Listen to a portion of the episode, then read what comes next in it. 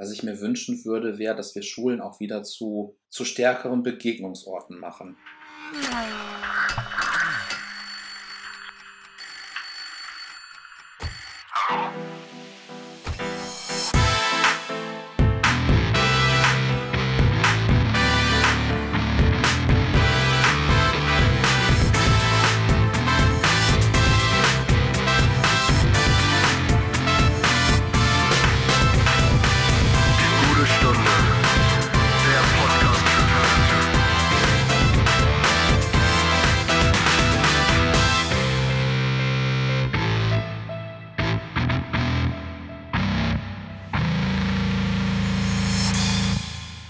herzliches Willkommen zur mittlerweile siebten Folge unserer Guten Stunde des Podcasts für Talente.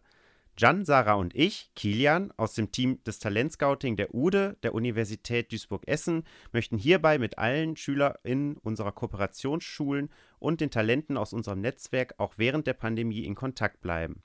Hier im Podcast erwarten euch Gespräche mit klugen jungen Menschen, die von ihren Träumen, Plänen und Bildungswegen berichten und mit spannenden Persönlichkeiten, die beruflich mit Talentförderung zu tun haben. Damit wollen wir euch sowohl informieren als auch inspirieren.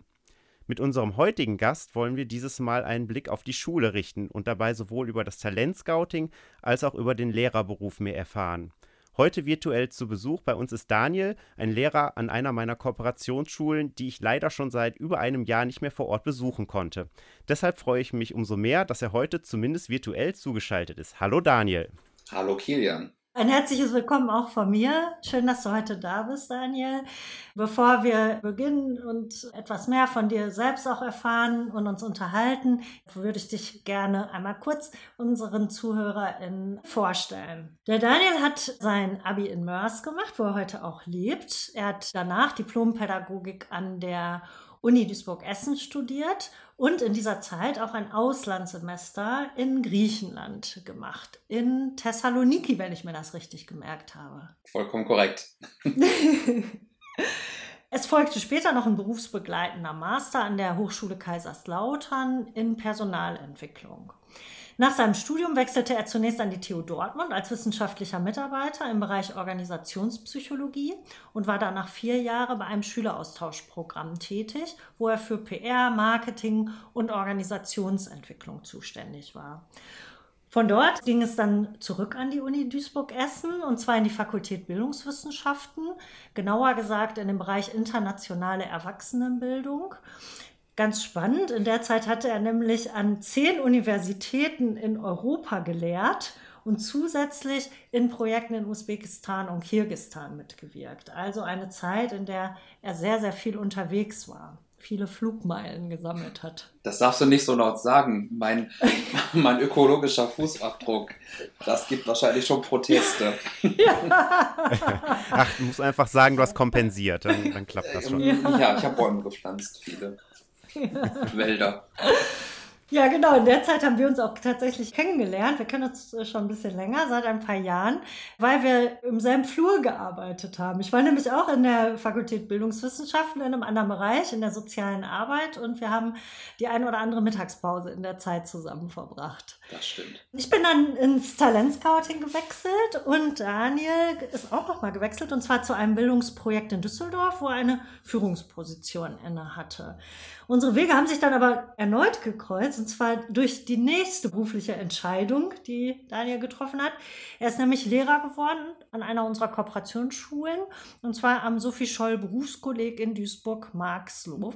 Er ist Lehrer geworden über den Quereinstieg, über den wir später auch noch mehr erfahren werden und ist jetzt Lehrer für Pädagogik und Wirtschaft. Vor einem Jahr hat er sein Staatsexamen bestanden und hat dann ziemlich schnell einen Rollenwechsel gemacht, ist nämlich mittlerweile selber schon in der Ausbildung von Referendarin tätig. Außerdem engagiert er sich bereits seit drei Jahren, also schon ziemlich lange, gemeinsam mit uns und einer weiteren Kollegin auch der Schule im Bereich der Talentförderung und ist in diesem Kontext eben unser Ansprechpartner. Ich freue mich sehr, dass du, lieber Daniel, heute unserer Einladung gefolgt bist und nach einer sicherlich anstrengenden Woche noch dir die Zeit nimmst, mit uns eine gute Stunde über deine Arbeit und deinen beruflichen Weg zu sprechen. Schön, dass du dabei bist. Vielen Dank euch für die Einladung. Bist du einverstanden mit der Vorstellung? Definitiv alles korrekt. Wir sind sogar noch mal, als ich in Düsseldorf gearbeitet hatte, auch über den Weg gelaufen. Da waren wir bei dieser Konferenz in Mülheim gewesen. Ach ja, stimmt. In dieser beruflichen Station gab es auch. Das heißt, seit der Uni hast du mich quasi nur noch verfolgt. Das kann kein Zufall Nein, das sein. kann- kein Moment, Zufall wer sein. hat hier wen verfolgt? Genau, mal gucken, wann du Lehrerin am Sophie Scholl Berufskolleg wirst. Aber Daniel, bei diesen tausend Stationen wäre es jetzt auch ein Wunder, wenn man sich dann nicht über den Weg laufen würde. Aber bei jeder Station, das ist ja schon. Okay, das ist schon. Ja. Ja, das ist schon ein bisschen gruselig. Das stimmt, aber bei so vielen Stationen ist es ja ein Wunder, dass wir uns nicht mal über den Weg gelaufen sind. Es kommt drauf an, was du sonst in deinem Leben so tust. Das stimmt. Wer weiß, was sich heute noch herausstellt. Ja, ich bin gespannt. Bevor wir darauf näher eingehen, machen wir das, was wir ja immer am Anfang machen, nämlich wir beginnen mit unserer Spielecke. Daher würde ich einfach mal sagen, los geht's.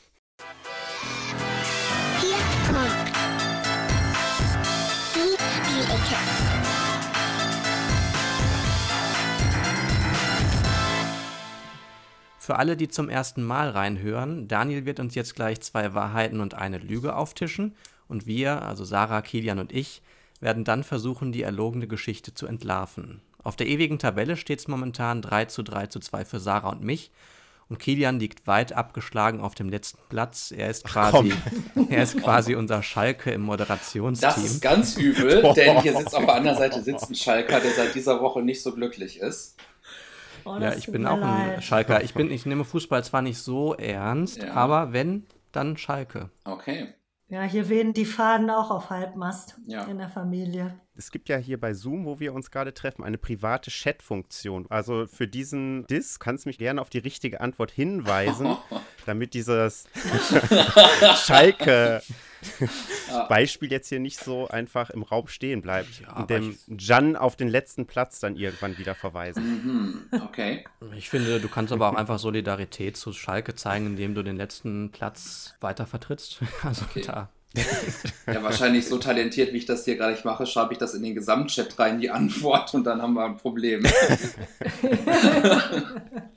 Es steht also einiges auf dem Spiel. Von daher, Daniel, schieß los. Ja, ich habe drei Wahrheiten natürlich mitgebracht. Die erste Wahrheit ist, dass ich im Europäischen Parlament in Brüssel schon mal Theater gespielt habe. Die zweite Wahrheit ist, dass ich im Himalaya wandern war. Und die dritte Wahrheit ist, dass ich von der vietnamesischen Mafia verfolgt wurde. Was davon ist nicht die Wahrheit?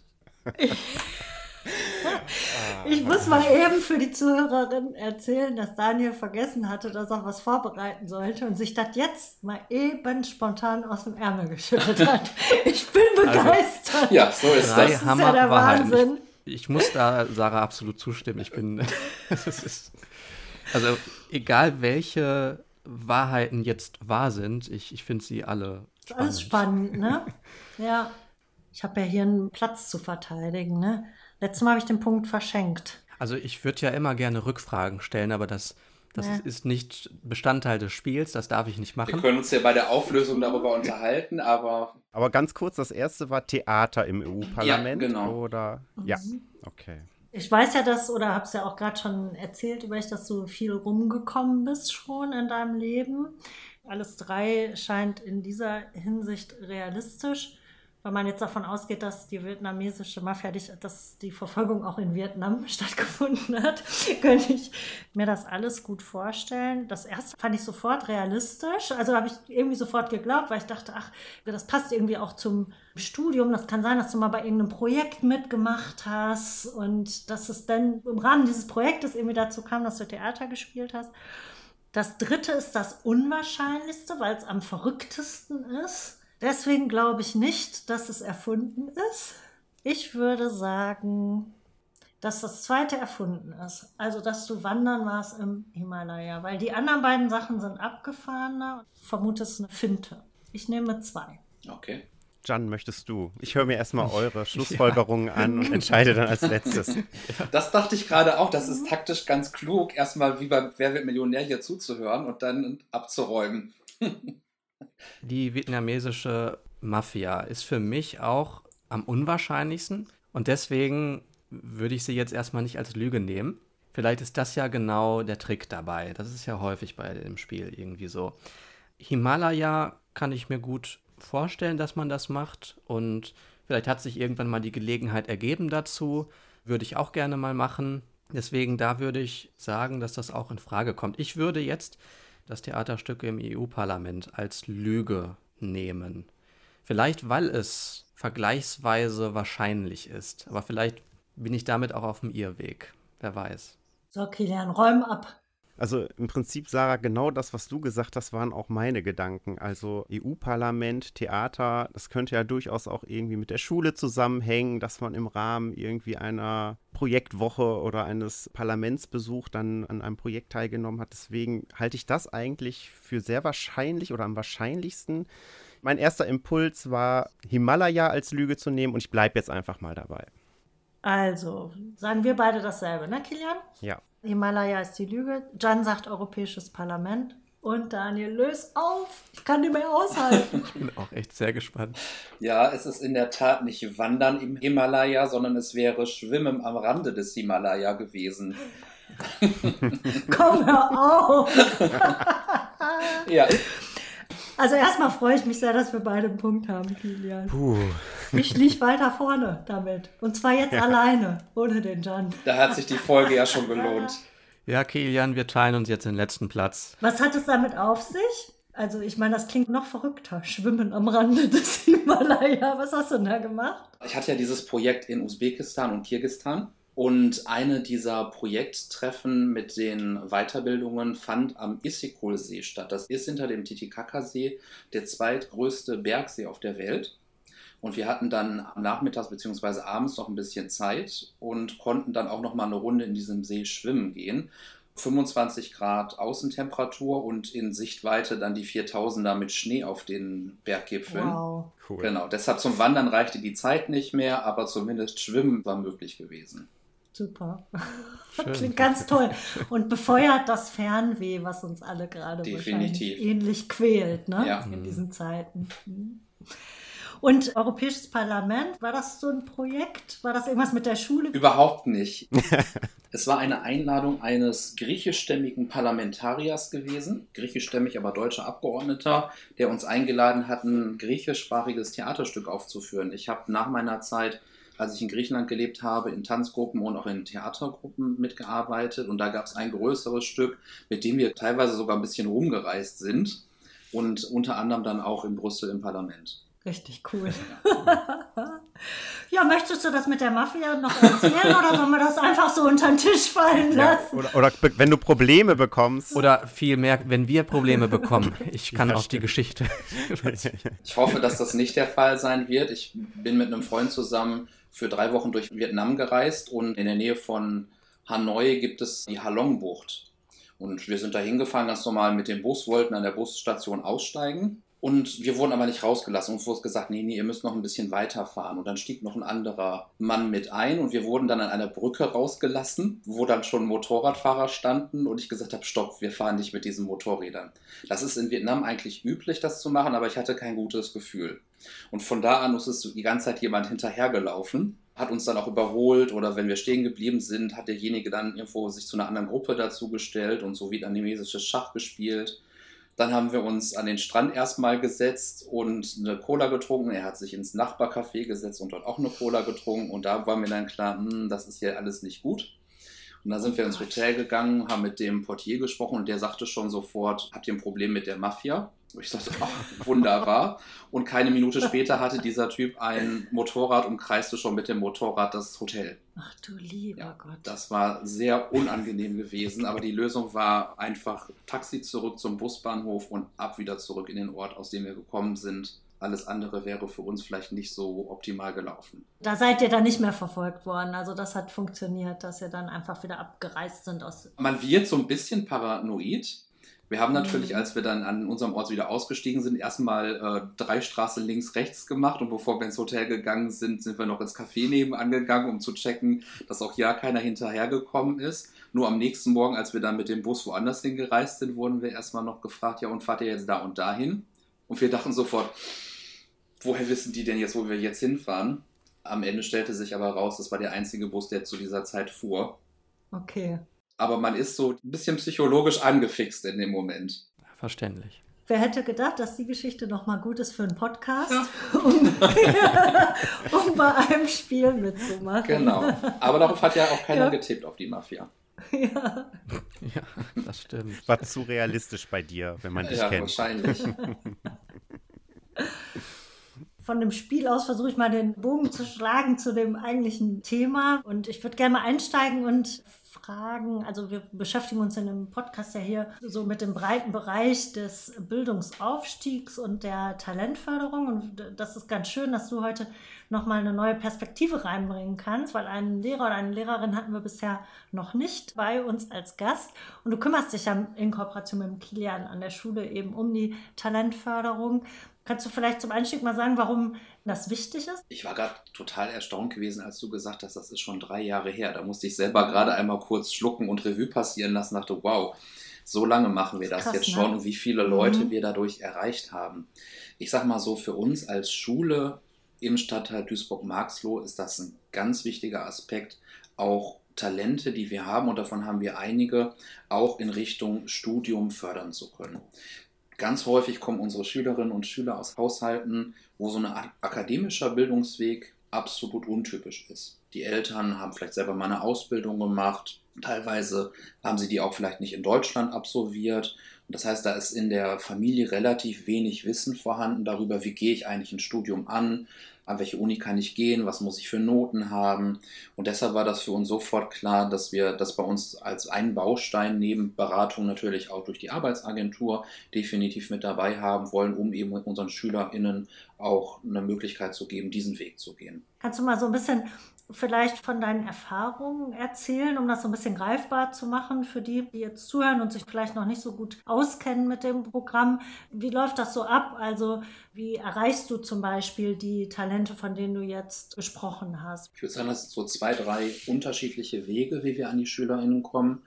Der erste Weg ist mein persönlicher Kontakt zu den SchülerInnen, die auch in meinen Klassen unterwegs sind. Dadurch, dass ich in vielen unterschiedlichen Bildungsgängen eingesetzt war, hatte ich dort eben auch viele Möglichkeiten, mit den Personen ins Gespräch zu kommen.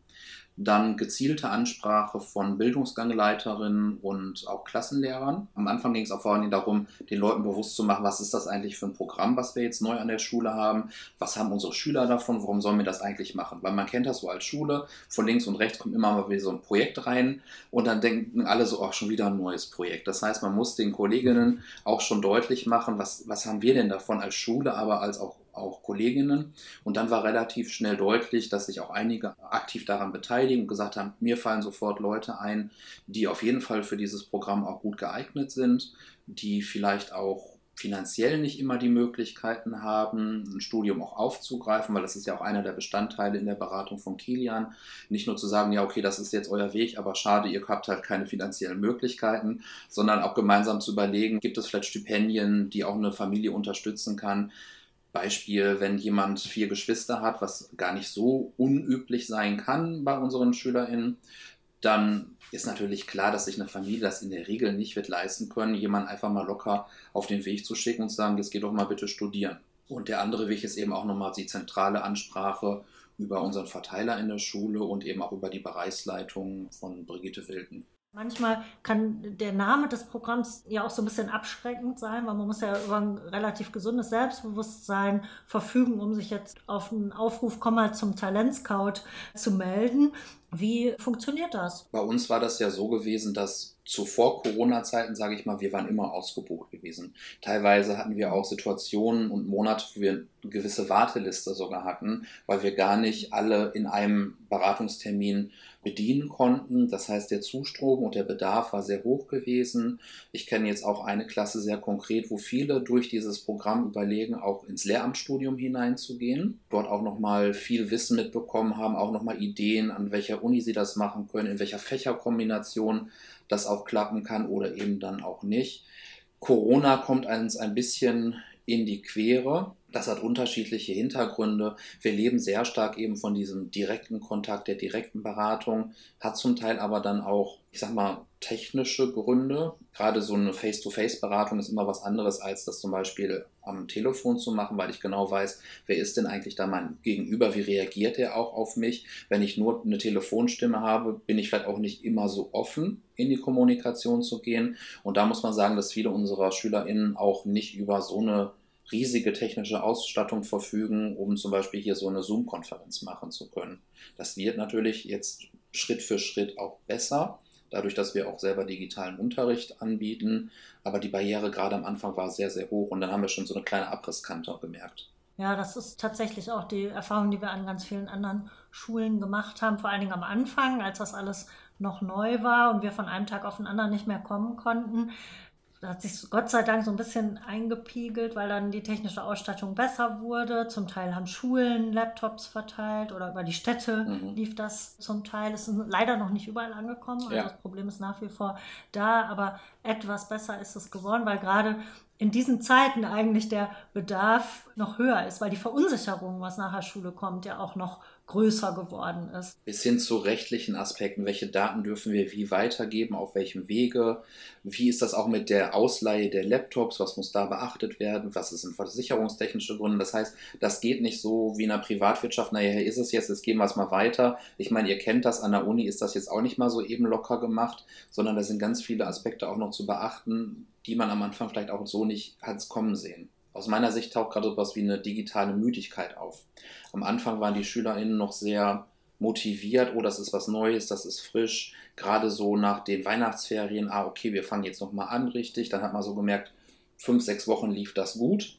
Und kurz vor den Osterferien gab es so den ersten Knick, wo man merkt, ah, es werden plötzlich weniger Personen auch, die an den digitalen Bildungsangeboten gerade bei uns teilnehmen oder Personen klinken sich komplett aus, die wir gerade nicht mehr richtig erreichen können. Ich glaube, wir werden auch über Schulformen hinweg sehen, dass uns am Ende jetzt ein paar Leute verloren gegangen sind, die wir einfach nicht mehr mit an Bord haben. Und die kriege ich natürlich auch dann nicht mehr in digitales Beratungsangebot hinein.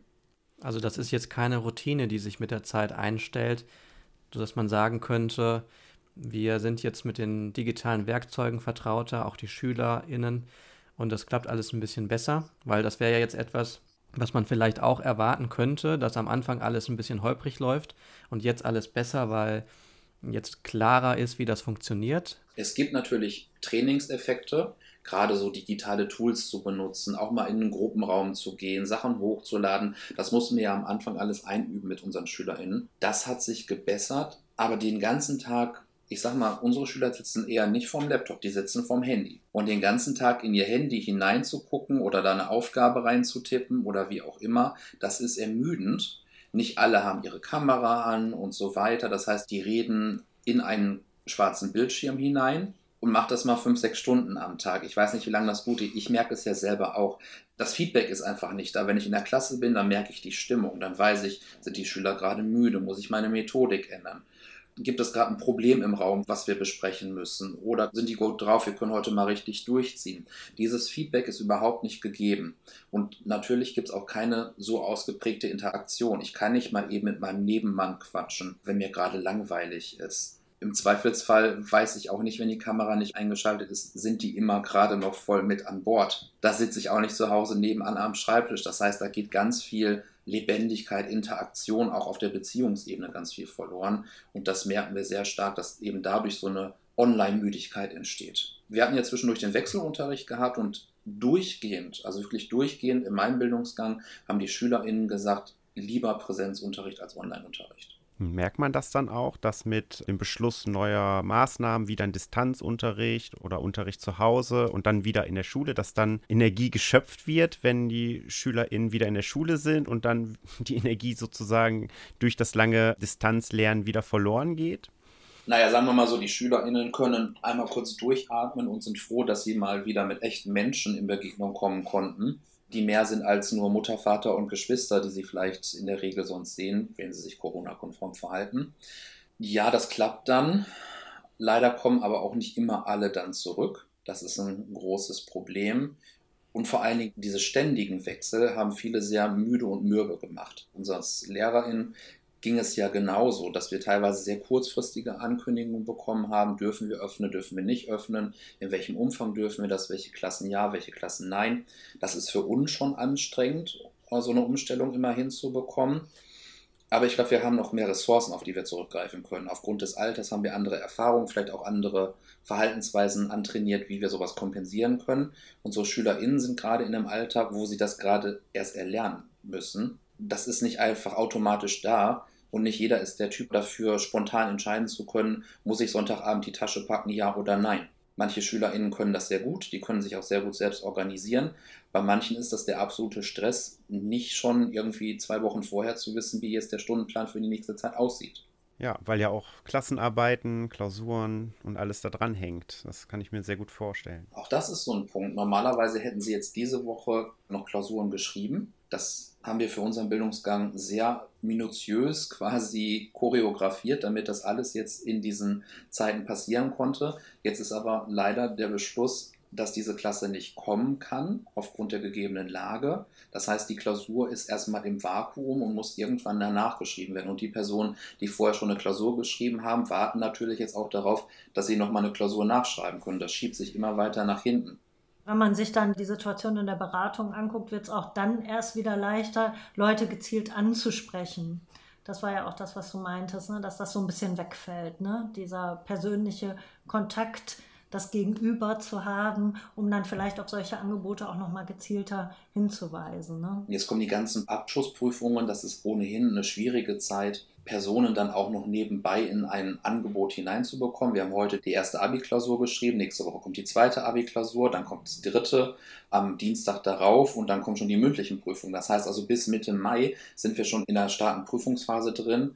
Das ist nur der Abi-Jahrgang. Danach kommen die ganzen anderen Bereiche, die bei uns auch noch Prüfungen haben ja, da ist der Kopf gerade woanders, wenn man in so kurzen Etappen gerade noch alles in sein Hirn reinbekommen muss. Jetzt haben wir am Anfang schon gesagt, das Programm läuft schon seit drei Jahren. Kriegt man manchmal als Lehrer noch so mit, was aus den Leuten wird, die man ja selbst begleitet hat und die vielleicht auch gemeinsam mit Kilian begleitet wurden? Hast du da noch einzelne im Blick? In dem Fall leider noch nicht da die SchülerInnen, die fertig geworden sind, keine direkten SchülerInnen von mir gewesen sind. Zum Beispiel aus den Erzieherinnenklassen, das sind keine Schüler, die ich selber mal im Unterricht hatte, deshalb kann ich das wenig nachvollziehen. Spannender wird das jetzt, wenn meine FreizeitsportleiterInnen fertig werden, da zu sehen, wohin die Reise geht. Die sind jetzt gerade in den Prüfungen. Das sind die, die ab heute im, Die heute- im Tunnel sind. Ja, ja. Ja, genau. Viel Erfolg an dieser Stelle Ja, schon mal. genau. Ja, auch von mir. Ja, die müssen auch durch meine Prüfung noch durch. Bis wir das ausstrahlen, es vergehen ja immer noch ein paar Tage der technischen Bearbeitung, dann haben die es alle geschafft. Ja, Genau. auf jeden Fall. Dann können wir jetzt schon mal sagen, herzlichen Glückwunsch. Herzlichen Glückwunsch. Es ist aber auch ein starker Kurs, von daher habe ich da keine Bauchschmerzen. Kannst du dich noch erinnern, wie das für dich war, mit oder nach dem Abitur? Wie hast du dich damals entschieden für dein Studienfach? Wie ging der Weg der Entscheidung? Ja, der Weg der Entscheidung ging bei mir im Grunde über einige Gespräche mit Lehrern und Lehrerinnen, ehrlicherweise. Denn von meinem eigenen familiären Background ist da auch niemand weit und breit, der irgendwie in die Nähe eines Studiums gekommen wäre. Mein Vater ist Straßenbaumeister, meine Mutter war Verkäuferin bis zu meiner Geburt und im gesamten Familienkreis hat niemand ein Abitur oder einen akademischen Abschluss gemacht. Das heißt, ich kann das sehr stark nachempfinden, in welcher Situation unsere SchülerInnen da auch sind. Eben niemanden zu haben, der nur sagt, ja, ich glaube an dich und du schaffst das, was du dir vornimmst, aber ich kann dir leider nicht sagen, wie man ein Studium beginnt oder was man dafür alles können muss. Deshalb war mir klar, ich suche den Kontakt zu meinen LehrerInnen und habe dort auch viele gute Rückmeldungen bekommen, auch so Sachen, ja, das ist vielleicht nicht ganz so deins aus meiner Sicht oder das kann ich mir gut bei dir vorstellen. Lehramt war eine Option schon am Anfang gewesen, dann habe ich es aber doch verworfen, weil ich selber in der Erwachsenenbildung schon relativ früh unterwegs war und habe deshalb den Weg des Diplompädagogen erst einmal eingeschlagen mit dem Schwerpunkt dann eben auch Erwachsenenbildung und Organisationsentwicklung. Du sagtest, Lernen stand ja schon zur Debatte, auch ganz am Anfang, aber du hast dich für einen anderen Weg entschieden, der dich ja auch zu ganz vielen spannenden Stationen geführt hat. Und dennoch bist du jetzt wieder im Lehramt gelandet. Wie kam es zu dieser Idee oder auch Entscheidung, doch nochmal den Neuanfang zu machen, durch den Seiteneinstieg nochmal.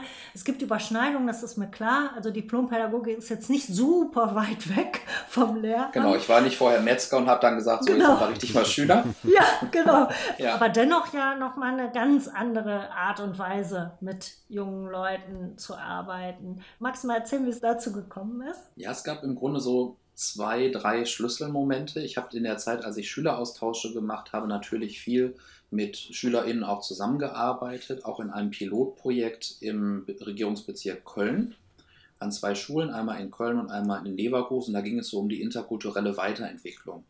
Und ich war damals über diesen Schüleraustausch eben in der internationalen Jugendarbeit tätig und auf der anderen Seite waren die Schulen, sodass wir Projekte und Module auch in Schulen konzipiert, immer so in so Tandems entwickelt haben und durchgeführt haben. Und da gab es dann schon so die Rückmeldung auch der Schulen, ja, wieso bist du eigentlich in der Jugendarbeit unterwegs und nicht selber Lehrer geworden? Und dann dachte ich so, ja, okay, das ist vielleicht schon so ein Wunderpunkt. und dachte dann, ja, das könnte ich mir schon vorstellen. Ich bin auch konkret mal angesprochen worden, aber Leverkusen-Köln war für mich damals einfach zu weit auch gewesen, das zu machen. Plus Pädagogik war lange Zeit nicht unbedingt ein Mangelfach gewesen.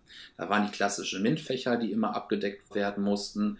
Und der Seiteneinstieg zieht erst dann, wenn quasi Regelbewerber nicht genügend vorhanden sind. Das war bis dahin nicht der Fall. Jetzt hat sich das komplett umgedreht. Wir suchen zum Beispiel sehr stark gerade Pädagoginnen oder Sozialpädagogen. Da gibt es eine deutliche Veränderung.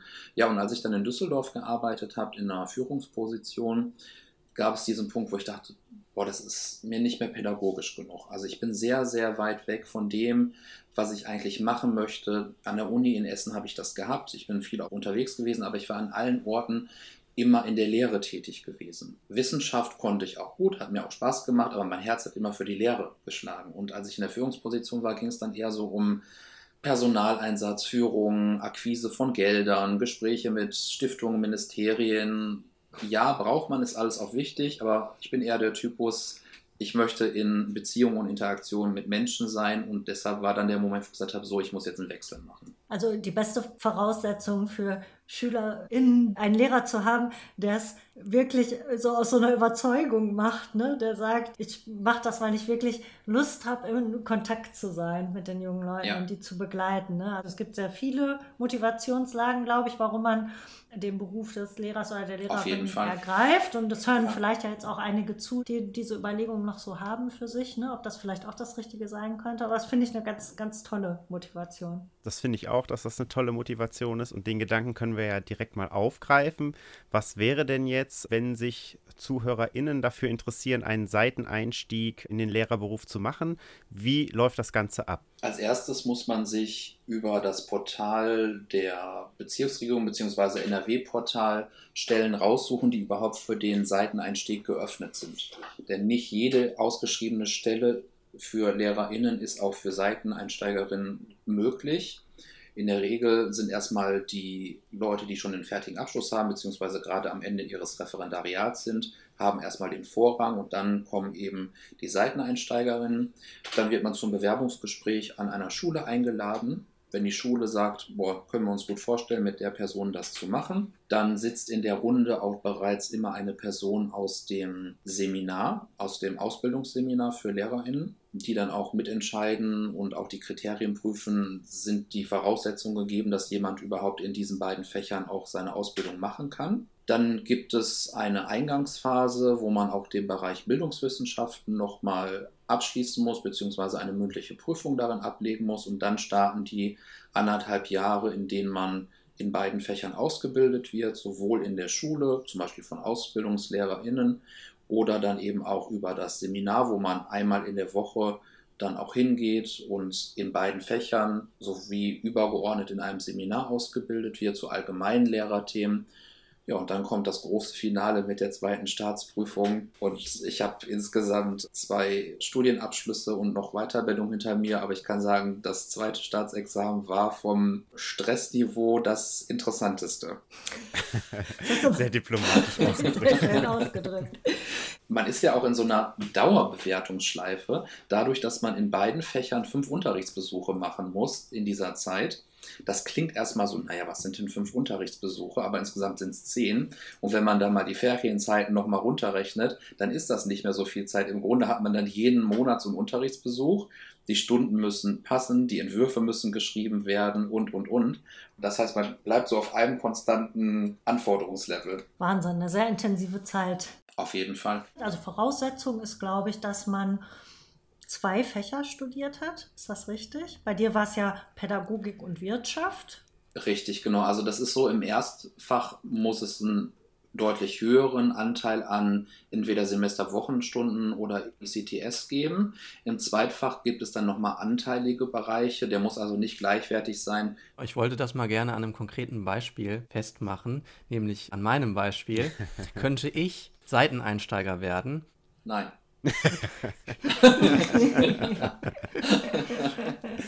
Der Hintergrund ist ja, ich habe im Bachelor Germanistik und Philosophie studiert und das sind ja grundsätzlich erstmal zwei Fächer, die man unterrichten könnte. Deswegen käme ich auf die Idee nicht, dass ich jetzt die Absicht habe, das zu machen. Es interessiert mich einfach nur, ob das eine Möglichkeit wäre. Aber im Master mache ich natürlich ein bisschen was anderes. Also das ist jetzt, könnte man als Schwerpunkt Germanistik betrachten, was ich im Master mache. Wäre das denn jetzt tatsächlich ausgeschlossen für mich als Seiteneinsteiger? Nur mit dem Bachelor, glaube ich, wird es eng. Da wirst du im Erstfach nicht auf die ausreichenden ICTS kommen. Dafür brauchst du wahrscheinlich noch den Anteil der Germanistik-Vorlesungen aus dem Master, um das erreichen zu können. Und für Philosophie dürfte das wahrscheinlich dann für das Zweitfach ausreichen. Aber Bachelor-Kandidaten, die so viel studiert haben, dass sie genug Punkte haben, um ein Lehramt-Seiteneinstieg hinzubekommen, nein. Ich habe ja im Master auch literaturwissenschaftliche. Was man dann für Germanistik anrechnen könnte, dann hätte es als Erstfach Deutsch und als Zweitfach Philosophie, aber mit Master und eben nicht für Bachelor. Und dann würde man sich damit an einer Schule bewerben, die Stellen ausschreibt, durchaus auch über dieses Portal für Seiteneinsteiger und bekommt dann quasi noch so eine Weiterbildung, nenne ich es jetzt mal, ich weiß nicht, ob man das so sagen kann, wo man einfach nochmal lernt, Lehrer zu sein. Kann man das so runtergebrochen darstellen? Ja, es klingt fast ein bisschen wenig. Aber ja, man muss sich erst konkret an einer Schule bewerben. Dort sitzt man dann in der Auswahlkommission, wo ich mittlerweile auch drin bin und genau die andere Seite jetzt vor mir sitzen habe. Noch ein Rollenwechsel, ja. Genau, da sitzt dann Schulleitung, Vertreter der Lehrerkonferenz, Gleichstellungsbeauftragte, Personen aus dem Seminar und so weiter, um darüber zu entscheiden, ist die Person dafür geeignet oder nicht, wollen wir die Person haben.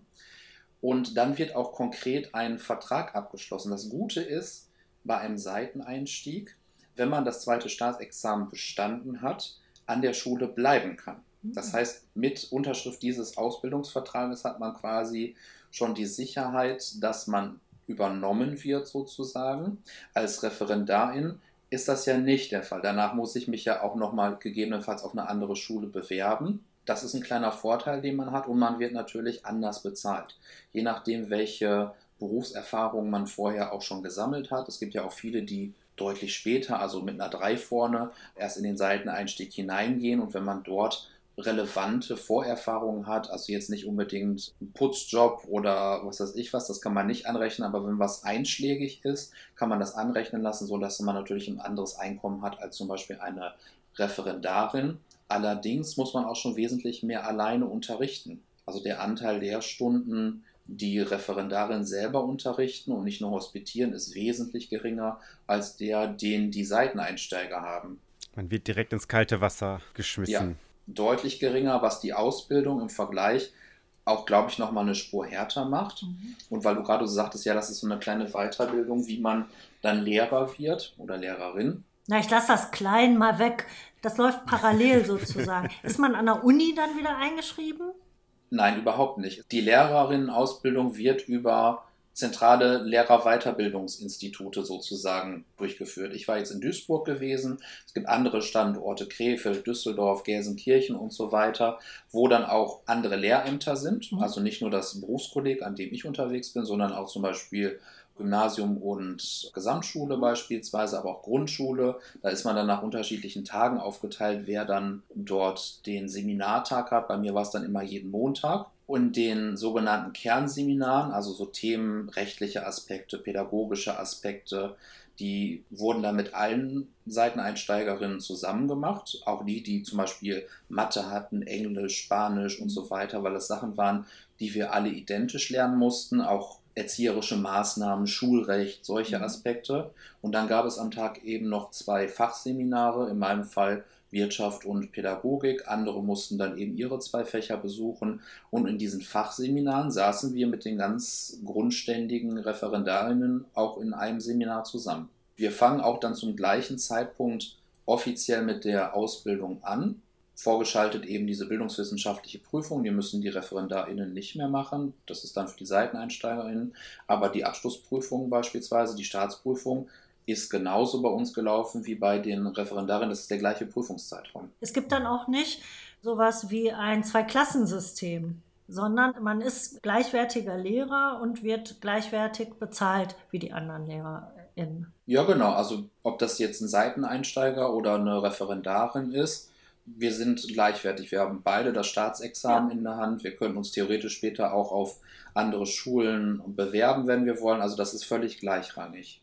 Das heißt, du könntest auch, wenn du Lust hast, dich bis zum Schulleiter sozusagen hervorarbeiten. Ja, wenn ich darauf Lust hätte, Was du nicht hast, könnte ich. könnte ich das auch machen. Ja. Weil das wäre ja wieder mehr administrative Arbeit. Ja. Das, das, Ja, ich mache im Moment schon eine kommissarische Bildungsgangleitung, was mir auch sehr viel Spaß macht. Da bin ich noch sehr pädagogisch auch unterwegs. Irgendwann könnte man sonst vielleicht wieder in der Position sein, die ich vorher mal hatte und dann wieder sehr weit weg vom Pädagogischen sein. Deshalb theoretisch könnte das so sein. Praktisch erscheint mir das heute nicht der Fall zu sein. Ich wollte vorhin noch gefragt haben, ob man im Kollegium anders wahrgenommen wird, wenn man einen Seiteneinstieg gemacht hat. Also spielt das irgendeine Rolle in der gegenseitigen Wahrnehmung oder ist das irrelevant? Ich glaube, ein Vorteil ist, dass man natürlich mit einem gewissen Alter und Vorberufserfahrungen in diese Ausbildung als Lehrerin schon mal reingeht. Das heißt, man hat andere Sachen schon gelernt, wahrgenommen, konnte sich ausprobieren, hat ein gewisses Alter erreicht. Im Grunde sind die Referendarinnen doch eher schon einen Tacken jünger, haben vorher noch keine oder vielleicht auch keine berufsrelevante Erfahrung gesammelt. Wenn ich einen Nebenjob im Studium hatte, ist das ja vielleicht nicht immer mit meinem Lehramtsstudium verbunden. Deshalb glaube ich, dass das eher ein Vorteil sein kann, so einen Seiteneinstieg zu machen. Auf der anderen Seite muss man sich natürlich nochmal in seiner Rolle komplett ändern. Also ich bin aus einer Führungsposition gekommen und musste dann natürlich jetzt in der Rolle gehen von, ich begebe mich in eine Ausbildung hinein und da sitzen dann auch nach dem Unterrichtsbesuch einige Leute, die mir sagen, das ist gut gelaufen und das können wir jetzt noch verbessern. Wobei ich sagen muss, ich habe das immer als sehr wertschätzend und eher wie so ein Coaching wahrgenommen. Aber die Rolle muss man, glaube ich, für sich hinbekommen. Dass man irgendwie nicht sagt, okay, wieso, ich habe das schon alles gemacht, ich kann noch alles. Und das, glaube ich, ist eher das Problem der Seiteneinsteiger, dass man das nochmal für sich klären muss, eben in so einer lernenden Rolle. Muss man sich drauf einlassen, bewusst. Definitiv. Sonst, glaube ich, kann das schnell knirschen. Gibt es was, was dir besonders gefällt am Lehrersein?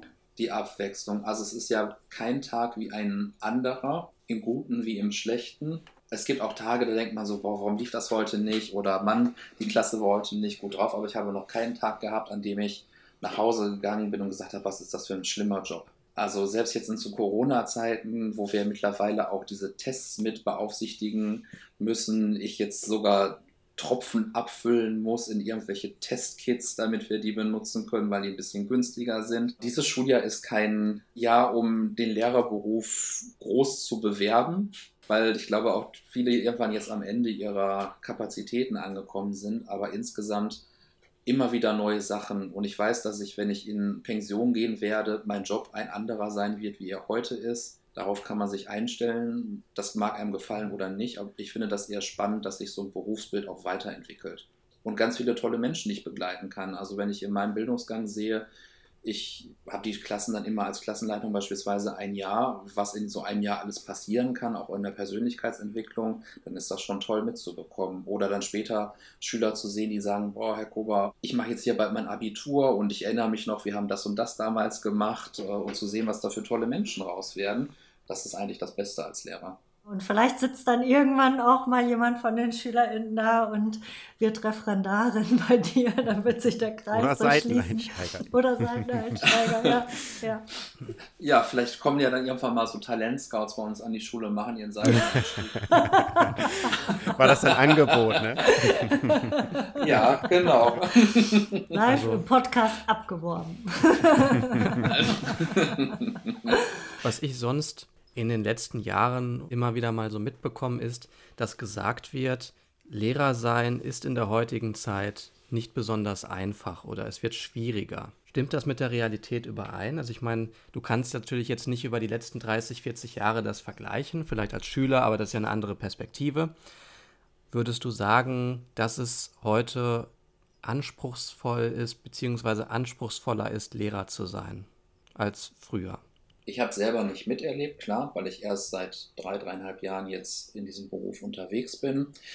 Ich habe Schilderungen von älteren Kolleginnen, die dann auch sagen, ja, damals waren die Schüler anders gewesen, die waren besser, die waren höflicher, wie auch immer.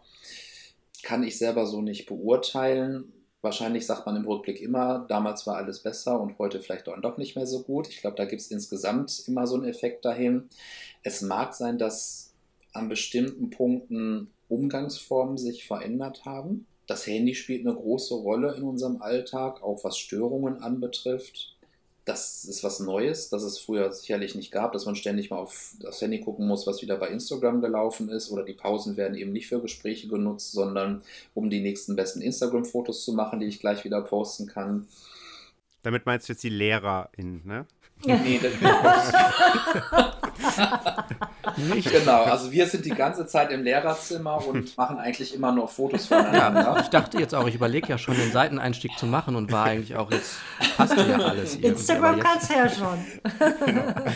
Genau, also bei uns hat generell zur Einstellung muss jeder ein Instagram-Profil eröffnen und muss dann während der Schulzeit dann auch immer mindestens fünf Fotos am Tag Ja. posten. Auch mal live gehen Ja, aus dem Lehrerzimmer. Wäre auch mal schön eigentlich. Wären Ja. auch mal spannende Einblicke. genau. Blöd ist dann, wenn man es beim Toilettengang nicht ausgeschaltet hat.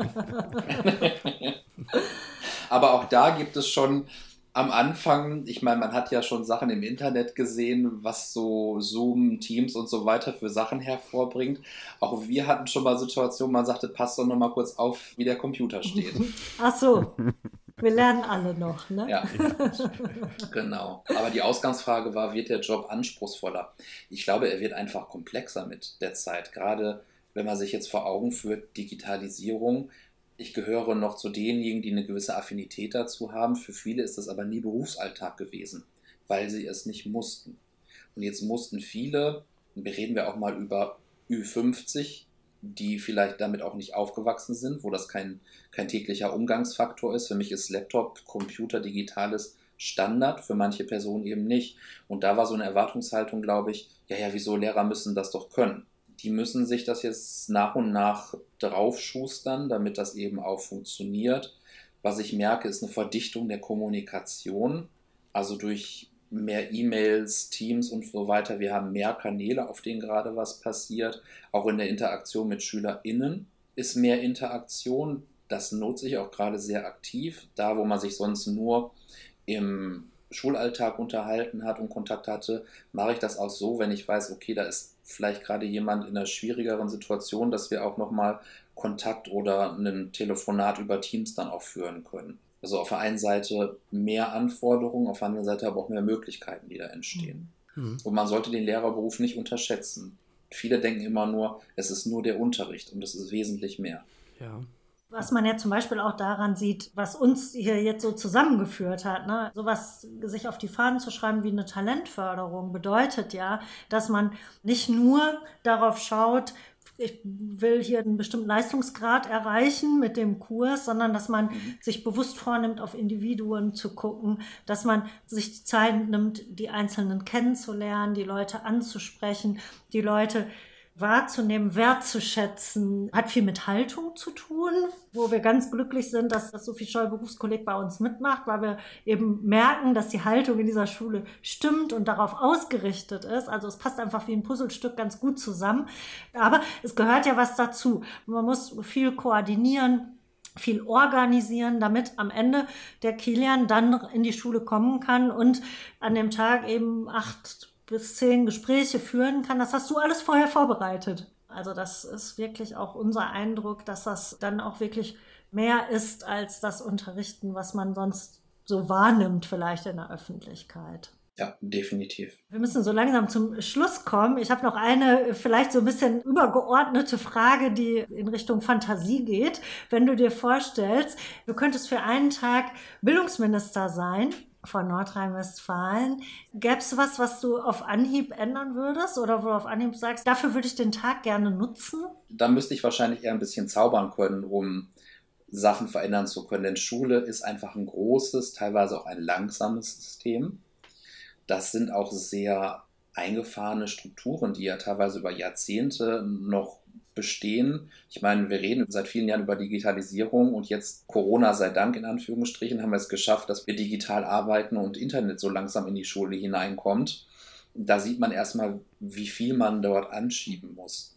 Was ich mir wünschen würde, wäre, dass wir Schulen auch wieder zu, zu stärkeren Begegnungsorten machen. Also wenn man sich so ein bisschen die Infrastruktur anschaut, wir unterrichten quasi immer noch in Gebäuden der 60er, 70er Jahre zum Teil.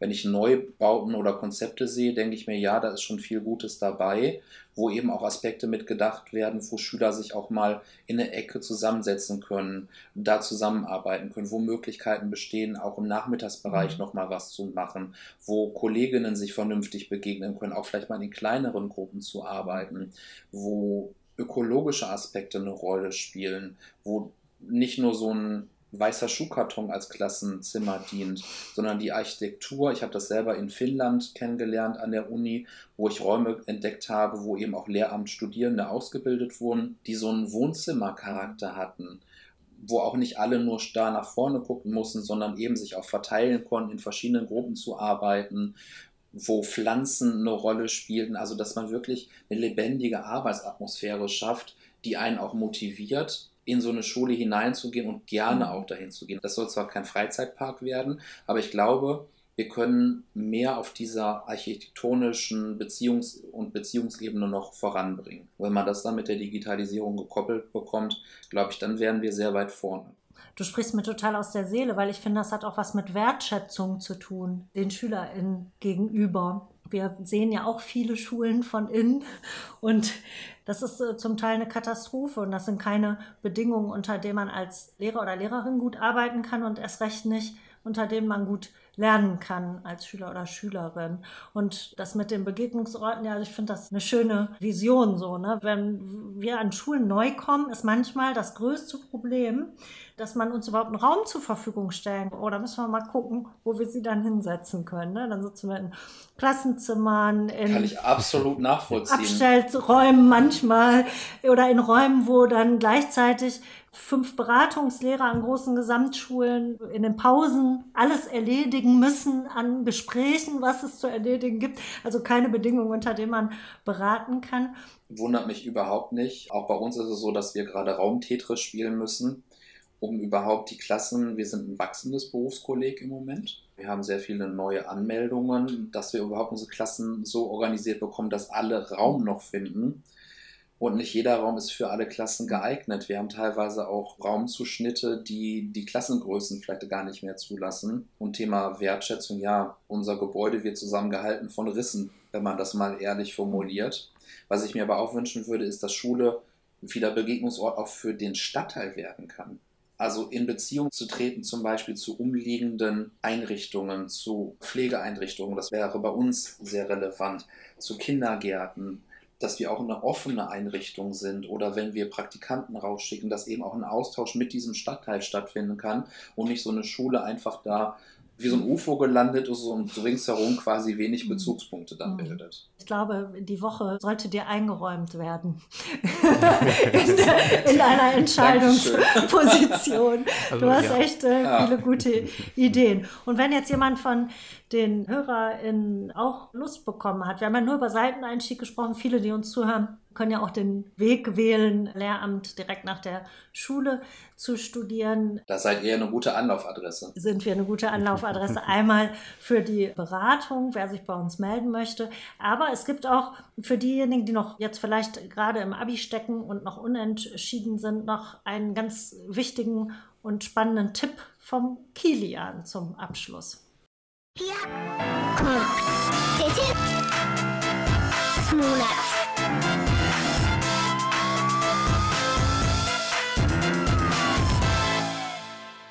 Der lange Abend der Studienberatung, der am 24. Juni stattfindet, und zwar an allen Hochschulen in Nordrhein-Westfalen. Und an diesem Tag gibt es dann für euch vielfältige Angebote zur Studienorientierung und Einblicke in verschiedene Studiengänge. Alle Oberstufenschülerinnen und Schüler, Abiturienten, und Abiturientinnen und natürlich auch die Eltern sind dafür herzlich eingeladen, diese Möglichkeit zu nutzen, um sich über alle studienrelevanten Themen zu informieren. An vielen Hochschulen ist das Programm, wo wir jetzt das gerade aufnehmen, noch nicht online oder endgültig festgezurrt, aber das werdet ihr, wenn diese Aufnahme ausgestrahlt ist, hoffentlich dann auch sehen können. Und am besten schaut ihr dann direkt auf die Seiten der jeweiligen Studienberatung der Hochschule, die euch interessiert. Und wir packen aber auch nochmal weitere Informationen dazu in den Show Notes. Und ja, an dieser Stelle auch nochmal allen, die jetzt gerade im Abi oder sonstigen Prüfungen stecken, viel Erfolg oder herzlichen Glückwunsch, je nachdem. Und natürlich nochmal besondere Grüße an alle Schülerinnen und Schüler des Sophie Scholl Berufskollegs. Und ja, kommt gerne mal vorbei, wenn ihr das hört. Zum Abschluss nochmal einen ganz herzlichen Dank an dich, Daniel. Schön, dass du heute dabei gewesen bist und unser Gast warst. Vielen Dank. Danke. Danke auch an euch, hat Spaß gemacht. Wir bedanken uns auch bei allen ZuhörerInnen. Schön, dass ihr wieder dabei wart. Alle unsere Folgen gibt es bei YouTube und auf den üblichen Podcast-Plattformen. Wir freuen uns sehr über Abos, Likes und natürlich auch euer Feedback. Schreibt einfach eine Mail an uns, talentscouting at uni-duo.de oder auch eine Nachricht über Instagram oder Facebook. Falls ihr mal dabei sein wollt im Podcast und auch mit uns eine gute Stunde sprechen wollt, dann meldet euch auch über diesen Weg. Wir freuen uns da sehr drüber. Allen ZuhörerInnen eine gute Zeit, bleibt alle gesund und bis zum nächsten Mal. Tschüss. Tschüss. Tschüss.